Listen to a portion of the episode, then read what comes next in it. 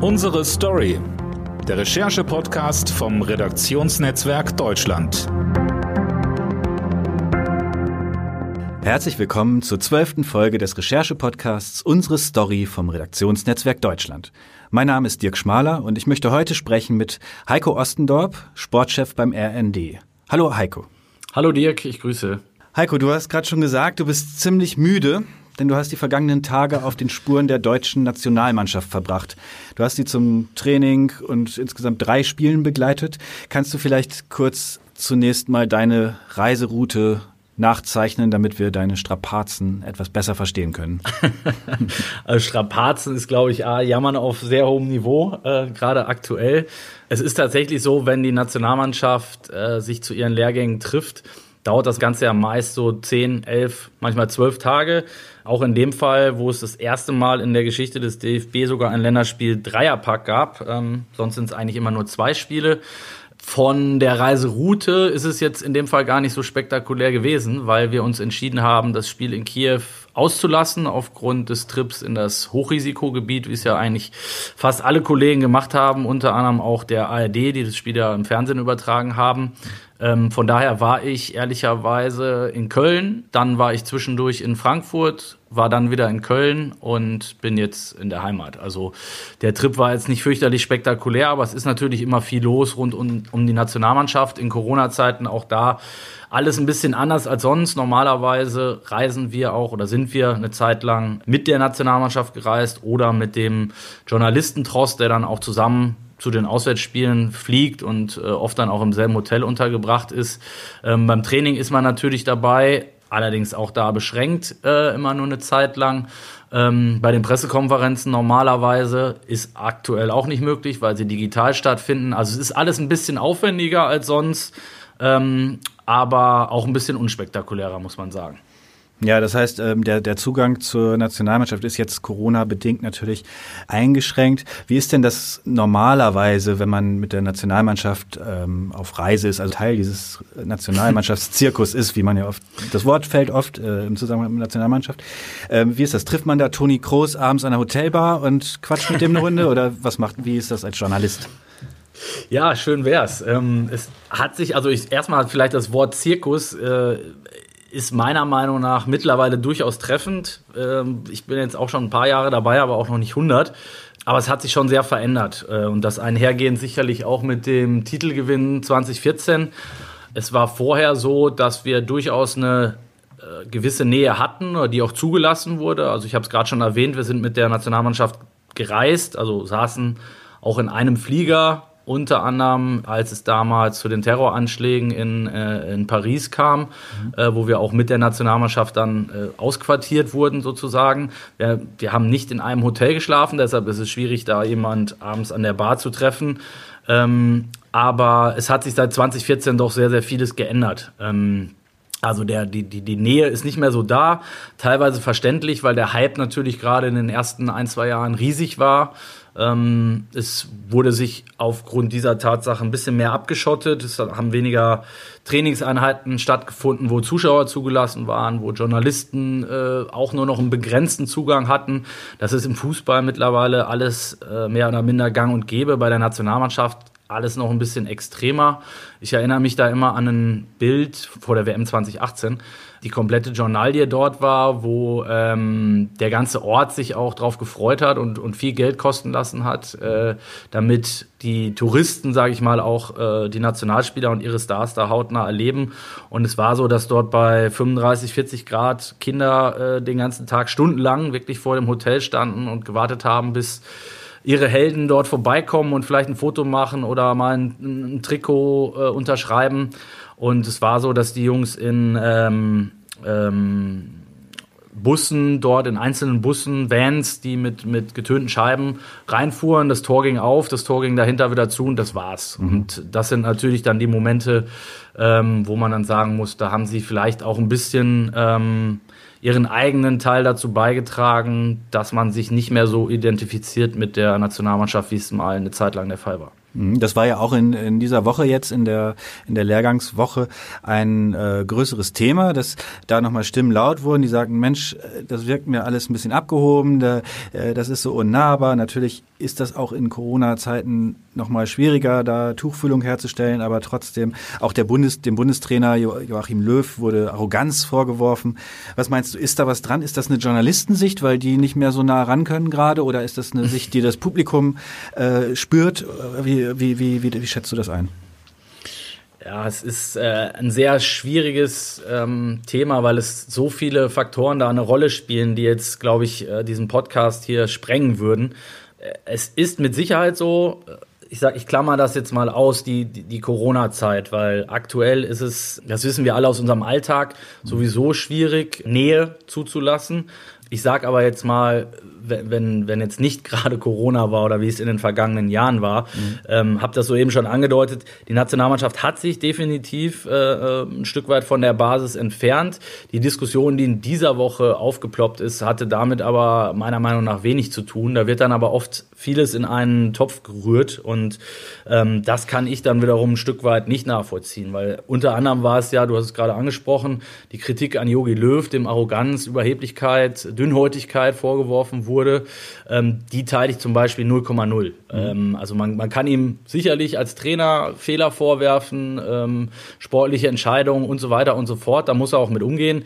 Ähm, wenn er eins nicht ist, und das äh, kann ich aus meiner ja durchaus jetzt auch jahrelangen Erfahrung sagen äh, und so wie ich ihn kennengelernt habe, ist er eins nicht arrogant und auch keiner, der andere Meinungen nicht akzeptiert oder zulässt oder Kritik nicht annehmen würde. Und äh, das fand ich driftete teilweise schon fast ins Lächerliche ab, ähm, als es darum ging. Ich habe ihm die Frage übrigens selber gestellt gehabt, nach der, Kritik, äh, nach der Kritik von Lothar Matthäus an seiner Person, hat er im Prinzip nicht mehr gesagt, als ähm, dass er gemeinsam mit seinem Staff einen Plan hat Richtung EM, dass er den durchziehen wird, äh, dass er sich davon nicht abbringen lassen wird dass jeder seine Meinung äußern darf, äh, dass Kritik sehr wohl äh, zugelassen sei, aber am Ende muss er halt über den Dingen stehen und muss halt seinen Weg gehen und nichts anderes hat er gesagt und ähm, es wurde dann auf diese Aussage runtergebrochen, wo er gesagt hat, ich stehe über den Dingen.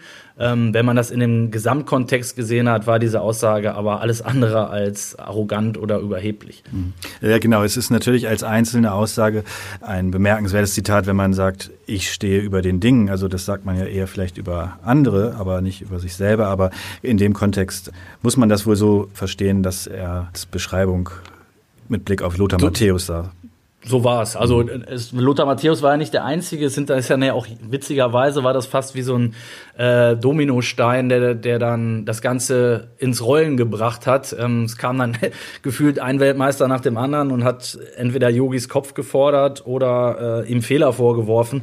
Und auch da verstehe ich dann einen Bundestrainer, der dann bei dem fünften oder sechsten Weltmeister, der sich dann an innerhalb von vier oder fünf Tagen geäußert hat, jedes Mal auf die Nachfrage dann antworten soll. Als letzter war es Olaf Thon nach dem 3 zu 3 in der Schweiz, wurde Jogi Löw dann in der Pressekonferenz gefragt und hat er gesagt, sorry, aber was jetzt dann auch, auch noch der Olaf Thon gesagt hat, das ist mir dann auch irgendwann egal. Und das kann ich, kann ich ein Stück weit äh, menschlich nachvollziehen. Aber dennoch scheint es ja eine Unzufriedenheit äh, zu geben, die sich vielleicht sogar auf den Fußball insgesamt erstreckt. Da ist die DFB-Auswahl ja nur ein besonders leuchtendes äh, Objekt der Diskussion. Da geht es immer um zu viel Kommerz, zu wenig Interesse an der Fankultur, um abgehobene Lebensweisen. Bastian Schweinsteiger, der auch Weltmeister ist und auch äh, seinen Senf dazu beitrug, sagte, man könne sich zurzeit nicht mit der Mannschaft identifizieren. Das geht wieder in die Richtung Nähe zu den Fans. Äh, auch die TV-Quoten waren so schlecht wie nie äh, in dieser Woche, wenn ich das richtig gesehen habe. Also hat der Fußball doch ein grundlegenderes Problem? Ich glaube ja. Also ich glaube ganz ehrlich ja. Es ist ähm, auch hier sicherlich in der Corona-Zeit haben, haben die Menschen, glaube ich, das merkt jeder vielleicht auch für sich persönlich, hat jeder für sich seine, seine eigenen Probleme und größere Probleme als ähm, jetzt vielleicht sich über die Nationalmannschaft aufzuregen oder auch zu freuen. Es ist ein Stück weit Corona-bedingt, aber es ist kein Zufall, glaube ich, dass die Nationalmannschaft auch im Speziellen nicht mehr so interessiert, weil ähm, man war es gewohnt, dass dort Erfolg herrschte über Jahrzehnte, ähm, auch gerade unter Yogi Löw, fünfmal bei fünf großen Turnieren in Folge immer unter den letzten Vieren gewesen, hat vorhin noch kein Bundestrainer geschafft. Und dann gab es halt diesen Crash, diesen brutalen Crash 2018, den keiner für möglich gehalten hätte. Äh, ich übrigens auch nicht. Mhm. Und seitdem ist, hat, hat Jogi Löw sich dann entschieden, Umbruch zu, zu wählen, auch namhafte Stars auszusortieren. Mats Hummels, Jerome Boateng, Thomas Müller.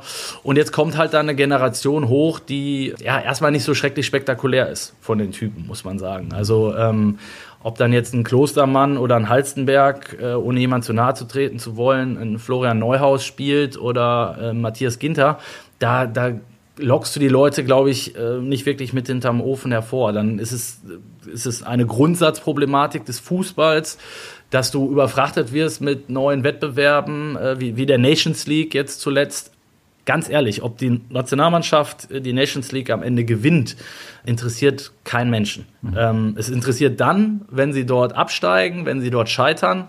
Äh, dann ist ein großes Thema, natürlich auch medial, auch für uns. Aber dieser Wettbewerb, den braucht äh, ehrlicherweise kein Mensch. Also ich glaube, weder der Fan noch die Nationalmannschaft selber noch wir als Journalisten ähm, haben auf diesen Wettbewerb gewartet. Und am Ende wird es so sein wie immer. Und da gebe ich wiederum Yogi Löw recht, wenn und hoffentlich, das hoffen wir alle, dem, demnächst, also 2021, die verschobene Europameisterschaft stattfinden wird, dann wird auch in Deutschland wieder ein Großteil der Bevölkerung vor dem Fernseher sitzen und ähm, den Jungs mit dem Bundesadler auf der Brust dort die Daumen drücken. Da bin ich mir ziemlich sicher. Mhm. Das heißt, der deutsche Fan ähm, braucht eigentlich zwei Dinge, um glücklich zu sein. Also es muss um was gehen. Deutschland ist eine Turniermannschaft, fällt mir da ein. Und das Zweite ist, sie müssen auch gewinnen. Sonst genau. äh, verliert man das Interesse. Hast du, hast du sehr gut zusammengefasst. Also natürlich ist es was anderes, ob du in der Nations League gegen die Ukraine spielst oder dann, wie jetzt im Fall der Europameisterschaft, ein Auftaktspiel gegen Weltmeister Frankreich hast. Das, ist, das elektrisiert ja schon, wenn man es ausspricht äh, quasi.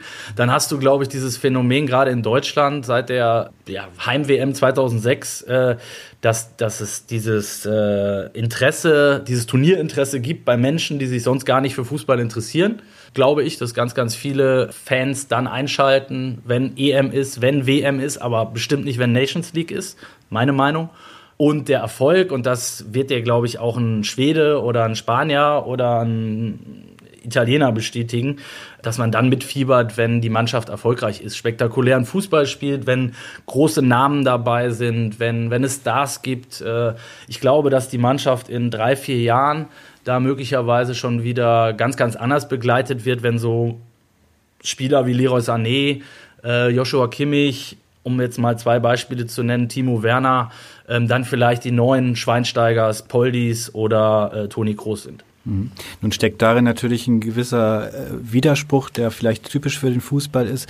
Einerseits funktioniert es offenbar nur mit den ganz großen Stars, mit den überlebensgroßen Figuren, die dann auch in der Werbung und medial sehr groß sind. Andererseits ist die große Kritik eigentlich am Fußball, dass er so groß geworden ist und dass er womöglich äh, zu viel Kommerz, zu viel Starkult produziert, der vielleicht dann immer weniger mit, mit dem mit dem Bolzplatz um die Ecke zu tun hat, der ja auch äh, romantisch immer noch eine Rolle spielt. Was meinst du, wie kann man das auflösen oder muss man das akzeptieren, dass das sich widerspricht und gegeneinander arbeitet? Ich glaube, akzeptieren wäre der falsche Weg, weil das wäre ja auch ein, ja, gewisses äh, Eingeständnis zu sagen, okay, dann ist es halt so, wir können es eh nicht ändern.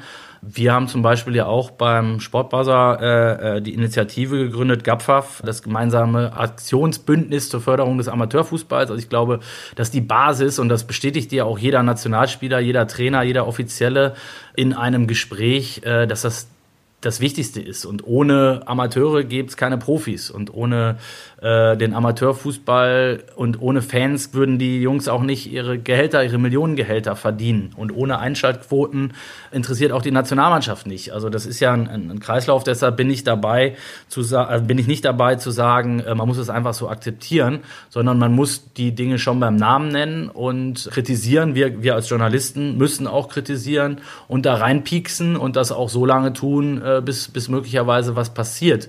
Das ist aber, glaube ich, wiederum aus meiner Sicht weniger ein Problem äh, oft der Spieler, die, denen das sehr oft bewusst ist und wo auch ganz, ganz viele dabei sind, die am Wochenende nochmal bei ihren Heimatvereinen vorbeigehen, ohne dass es jemand mitkriegt, die auch noch Kontakt haben zu ehemaligen Mitspielern, die heute noch in der Kreisliga kicken oder die nach ihrer Karriere, auch da könnte ich dir jetzt äh, genügend Beispiele nennen, äh, mit 35, 36 nochmal irgendwo in der Bezirksliga kicken, weil sie einfach Bock drauf haben und weil sie den Fußball als Spiel lieben und da, wo er herkommt, nämlich äh, da, wo es noch eine Bratwurst gibt und, und ein Bierchen am Platz sondern das ist halt, glaube ich, ein Problem der auf, auf höherer Ebene, nämlich der Funktionäre und der Vermarktung. Und auch da hat der DFB natürlich die Zitrone ausgepresst bis zum geht nicht mehr nach dem WM-Titel, ähm, hat sich vermarktet, hat sich eine neue Mannschaft gegeben, neuen Claim entworfen. Da wird dann von die Mannschaft gesprochen und von, von Thinktanks und irgendwelchen Begrifflichkeiten, die wir, die wir alle vorher gar nicht kannten aus der Einsicht total nachvollziehbar, weil logischerweise will man aus dem Erfolg auch das maximal mögliche Wirtschaftliche rausholen. Andererseits ist das dann äh, vielleicht was, was am Ende dazu führt, zu dieser Entfremdung, die wir jetzt mehrfach angesprochen haben. Mhm. Nun hat sich auch in der Corona-Zeit, du hast gesagt, da ist es natürlich schwieriger, eine Nähe herzustellen, aber gibt es ja auch eine Sonderrolle, nämlich dass sie überhaupt sehr schnell den Spielbetrieb wieder aufgenommen haben in der Liga und äh, nun auch gerade in den letzten Tagen, die deutsche Nationalmannschaft äh, reist nach Kiew ins Hochrisikogebiet, während äh, der Rest Europas eigentlich über den zweiten Lockdown debattiert und äh, über steigende Infektionszahlen. Du hast es gerade schon angesprochen, die äh, viele Journalisten haben oder Medienhäuser haben gesagt, nein, da fahren wir nicht hin. Ist das eine Art Protestnote oder ist es einfach nur die Angst, äh, sich anzustecken und äh, in Quarantäne zu kommen und sowas? Zwei Sachen, vielleicht fange ich mit, der, mit dem zweiten Teil deiner Frage an. Ähm, an Protest glaube ich da jetzt nicht. Ich kann aber auch nur für uns sprechen. Ne? Ich mhm. kann jetzt nicht für andere Kollegen sprechen. Ich sage, wir bei Matzak haben entschieden, als es auf dem Tisch lag, haben uns natürlich die Reiseempfehlungen auch oder Reisewarnungen in dem Fall vom, vom ähm, Robert-Koch-Institut, vom Auswärtigen Amt und so weiter. Wir haben uns die Infektionszahlen angeschaut und haben uns natürlich auch aus journalistischer Sicht, und das ist Pflicht, überlegt, was haben wir für einen Mehrwert. Und ich habe das anfangs schon äh, erläutert. Wenn du mit der Nationalmannschaft reist, willst du natürlich auch einen journalistischen Mehrwert haben. Eben, was du gefragt hast, mal einen Spieler zu treffen, auf dem Weg zum äh, zum Gate am Flughafen oder äh, in der Mixzone nach dem Spiel für uns ein ganz, ganz wichtiger Ort, um Informationen auszutauschen. Kannst du das um, kurz erklären? Was ist die Mixzone? Ja. Ah, sorry, ja.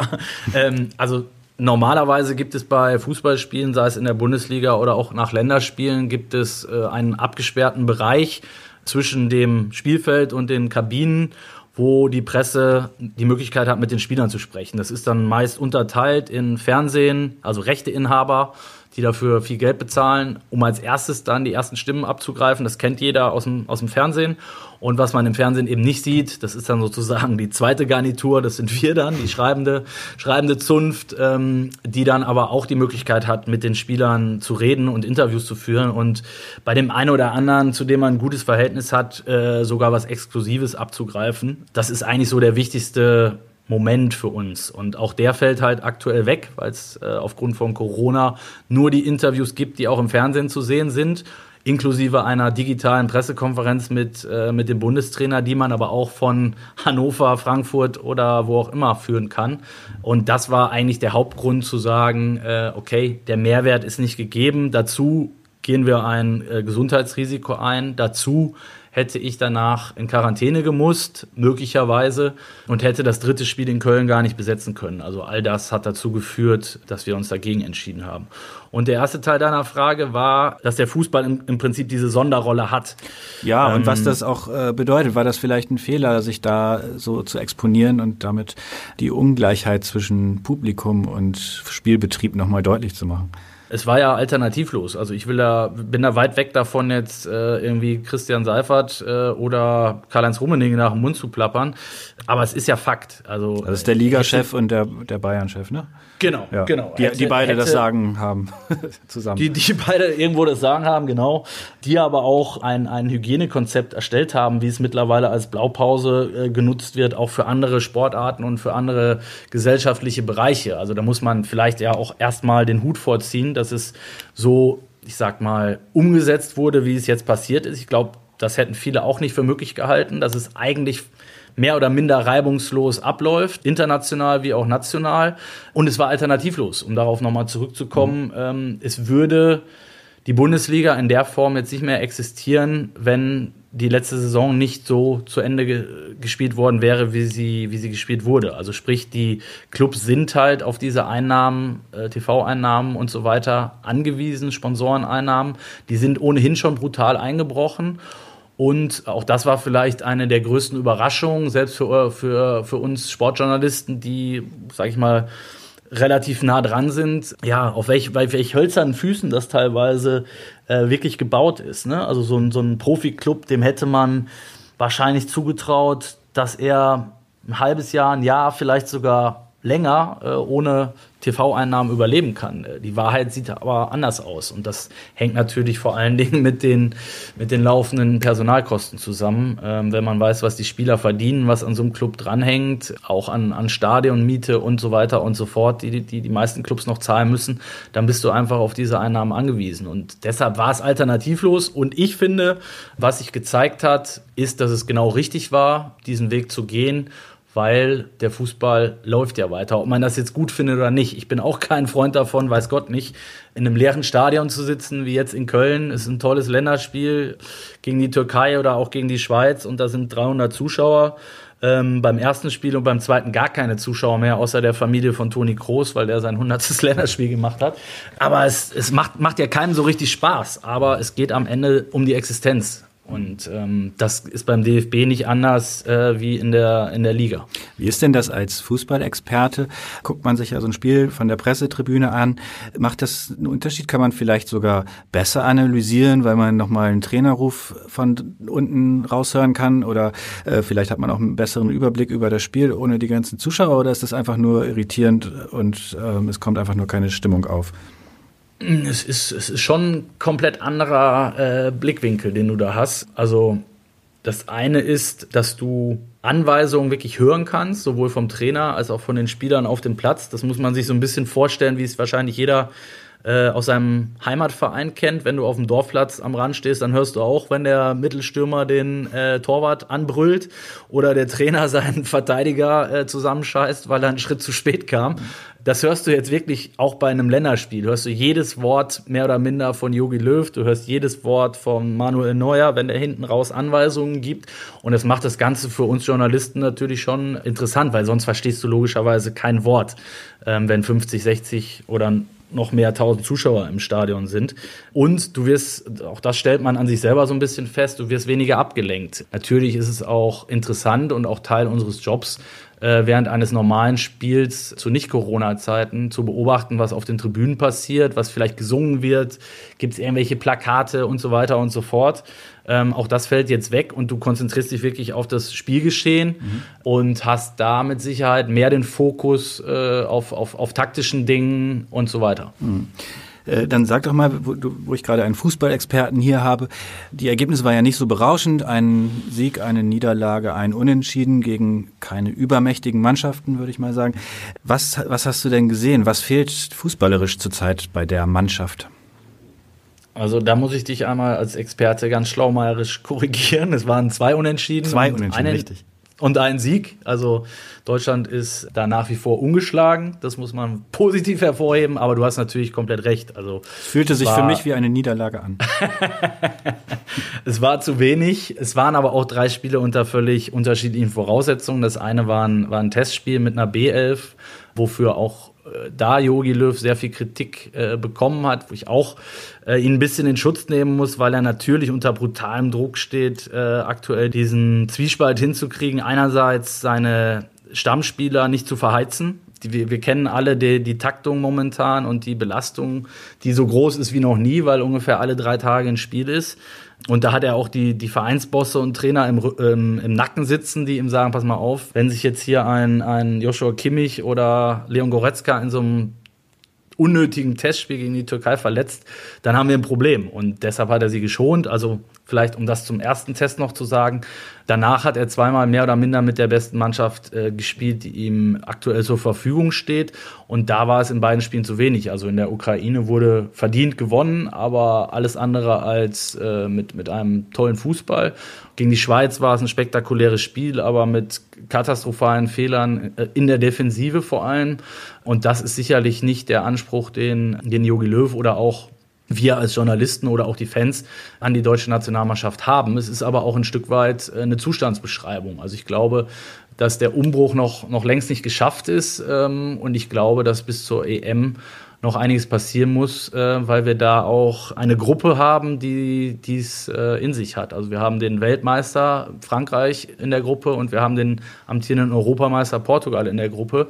Viel schwerer geht's ehrlicherweise nicht. Und ähm, da war es schon ganz schön mutig und das hat mich ein bisschen gewundert, dass Jogi Löw sich im Prinzip mit der Ansage verabschiedet hat, dass wir unter die Top 4 kommen müssen und dass es das Mindestziel ist. Einerseits wieder nachvollziehbar, weil alles andere als Bundestrainer wäre belächelt worden. Du kannst nicht in ein Turnier gehen als deutsche Nationalmannschaft und sagen, wir wollen die Vorrunde irgendwie überstehen. Andererseits in Anbetracht des Umbruchs und der aktuellen geschilderten Lage hat er sich die Messlatte da selber sehr hochgelegt. Mhm. Heiko, du, du guckst dir seit vielen Jahren Fußball an und auch Profifußball, Nationalmannschaft, Liga. Wenn du dir den Fußball malen könntest, was würde ganz anders laufen? Vielleicht ein Gedanke dazu. Ein Gedanke ist, das ist schwierig. Also da könnten wir jetzt wahrscheinlich einen eigenen, eine eigene Sendung drüber füllen, um diese Frage zu beantworten. Ich glaube, ich habe so ein paar Dinge vorhin schon aufgegriffen. Also natürlich würde auch ich mir mehr Nähe, mehr Basis, mehr Nähe zur Basis wünschen. Ich würde mir wünschen, dass gerade die Nationalmannschaft ähm, vielleicht ein bisschen devoter auftritt, ein bisschen mehr auf die Fans zugeht. Ich meine, ich halte es nicht für problematisch, beim Hotel zum Beispiel ab und zu mal rauszukommen, ein paar Autogramme zu schreiben aktuell schwierig, weiß, mit Corona. Ich rede jetzt wieder von Grundsätzlichem. Und ich glaube, ein bisschen mehr, ja, ich will nicht sagen, Devotheit klingt, klingt irgendwie falsch, aber ein bisschen mehr Bodenständigkeit, ähm, ein bisschen mehr Verständnis vielleicht auch für den, für den Zuschauer, würde ich mir da, würde ich mir da wünschen. Das wäre eigentlich so das, der, der erste Gedanke, der mir da einfällt. Das war die zwölfte Folge unseres Recherche-Podcasts Unsere Story, diesmal mit dem RND-Sportchef Heiko Ostendorp der übrigens gerade mit seinem eigenen Fußball-Podcast namens Eine Halbzeit mit, zusammen mit Wolf Fuß, sein einjähriges Jubiläum feiert. Stimmt's, Heiko? ja, tatsächlich. Wir haben unser erstes Jubiläum sozusagen. Ein Jahr, eine Halbzeit mit. Es macht sehr viel Spaß. Wir kommen jeweils freitags raus. Also wer sich für Fußball interessiert und ähm, ja, vielleicht auch den einen oder anderen nicht so ernst gemeinten Spruch verträgt, ähm, der sollte mal reinhören. Es geht nicht nur um Fußball, es geht auch um andere Dinge und ähm, ganz banale. Aber ich glaube, es ist ganz unterhaltsam und äh, mir macht es jedenfalls großen Spaß. Genau, sehr empfehlenswert, unbedingt reinhören. Und äh, wir hören uns, wenn Sie mögen, nächste Woche wieder mit einem neuen Kollegengespräch. Bis dahin bleiben Sie gesund und tschüss.